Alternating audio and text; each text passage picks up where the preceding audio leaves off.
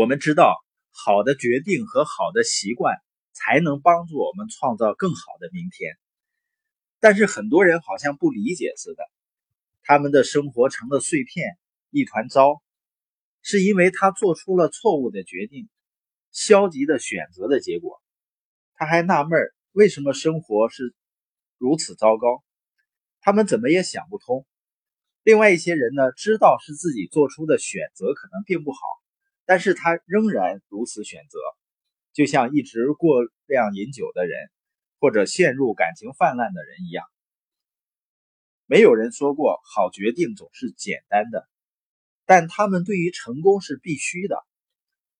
圣母雅利大学前校长提醒大家，不要因为做决定简单而做决定，不要因为做决定便宜而做决定，也不要因为做决定受欢迎而做决定。只有因为这些决定是正确的，才做这样的决定。当你决心去做出好的决定的时候，你就开始创造更好的生活的过程。但仅仅这样是不够的，你必须知道要做出什么样的决定。我为此做了大量的思考，跟很多成功人士讨论过，将造成成功的这些重要方面归纳为十二条，我称它们为每天十二件事儿。第一，态度，每天选择。并展现正确的态度。第二，优先次序，每天确定并按照优先次序来行事。三，健康，每天明白并遵循健康的自律。四，家庭，每天关爱你的家庭，并跟家庭成员交流。第五，思考，每天练习并养成良好的思考习惯。六，承诺。每天做出并履行正确的承诺。七、财务，每天赚取并管理好你的金钱。八、信仰，每天加深并活出自己的信仰。九、人际关系，每天发展新的并巩固现有的人际关系。十、慷慨，每天计划并实践慷慨。十一、价值观。每天信奉并实践良好的价值观。十二，成长，每天寻求进步。如果我们每天都实践上面十二条，并且每天管理这些决定，你的未来会怎样呢？当然，我要做一些澄清，你不要为这份长长的清单感到苦恼。我并不是想往你每天的日程表中加入额外的十二件事儿。我建议各位花一些时间思考这些方面，并在每个方面做出一个重要的一生的决定。你只需要一次性的解决问题，而不必要每天把事情挂在身上。它的好处就是避免我们做出情绪化的决定。我们常常在情绪激动的时候做决定的，一不小心，我们就会根据某种暂时的情形。或者根据情绪，而不是根据价值观，做出改变一生的决定。如果我们在必须做出重大决定之前就已经做出了决定，就可以避免再被情绪控制而做出决定了。这样，我们就可能做出更全面、正确的决定。另外一个，我们可以更轻松地掌握生活了。如果你已经做出了生命的重要决定，你只需要根据这些决定去处理自身的事情，比如你发现自己嗜赌成性，而且浪费了大量的金钱，你决定戒赌。你要做的就是在戒赌的方向上控制好自己，那意味着不去赛马，不去拉斯维加斯，而是可以玩一些健康的扑克游戏。当你做出这些重大决定后，你基本上不必再去重新做出决定了。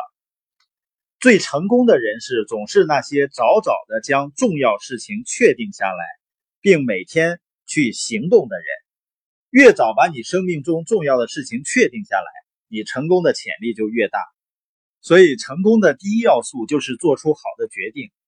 但是，没有好的习惯，好的决定也毫无价值。让我们看一下事实：每个人都希望身材苗条，也决定要减肥。但是没有人愿意节食。每个人都希望身体能够健康，能够长寿，但没有多少人愿意做运动。人人都希望赚很多钱，但没有多少人愿意辛勤工作。成功人士就是克服自身的感受，养成良好的习惯，去做失败者不愿意做的事情。成功需要把握的两个关键点：开始和完成它。决定让我们开始，而好的习惯帮助我们去完成。但人们都想逃避痛苦。而一个新的习惯养成常常是痛苦的，但是我们应该认识到，在我们日常的行为中存在两种痛苦，一种就是自律养成好习惯的这个过程中的痛苦，一种是后悔的痛苦。许多人逃避了自律的痛苦，他们觉得逃避自律是很容易的，但是他们没有意识到自律的痛苦是暂时的。却能带来长远的回报。比如，我们想让身体保持健康，要有活力，但却迟迟的不去运动。我们确实逃避了半个小时运动的不适感，又产生了负罪感，因为我们知道我们违反了正确的决定，然后就会后悔。久而久之呢，我们的身体、我们的心理都会付出代价。另外一方面呢？如果我们养成每天运动三十分钟的习惯，我们一整天都会感觉很良好，这很划算。只需要三十分钟的努力，就换来了十六个小时的积极情绪。如果坚持下去，我们身体还会更健康。当我们让自己去承受自律的痛苦，回报是巨大的，也会带来更多的机会。但是如果一再打破自己的习惯，我们不但没有办法获得更多的机会，后悔也会随之而来。我的父母将我培养成一个自律的人，我对这些非常感恩。他们的做法之一就是通过家务劳动来教育我。每个星期天，父亲都会给我一个写满一周家务活的清单，其中一些呢需要在某一天完成，比如在前一天晚上得把垃圾放在门外。另外一些可以在我愿意的时候去做，只要保证在下周六中午前完成就可以了。一开始我总是尽可能的拖延他们，直到有一次我没能在限定的时间内清理完地下室。那天中午，全家坐上车去游泳了。当我带着毛巾到达目的地时，父亲问我：“约翰，你清扫地下室了吗？”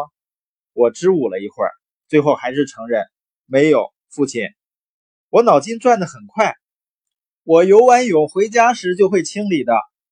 父亲看着我，温和而坚定地说：“这不是你承诺的那样。你整个星期都在玩，却没有完成家务。现在我们要去游泳，你得留在家里清扫地下室了。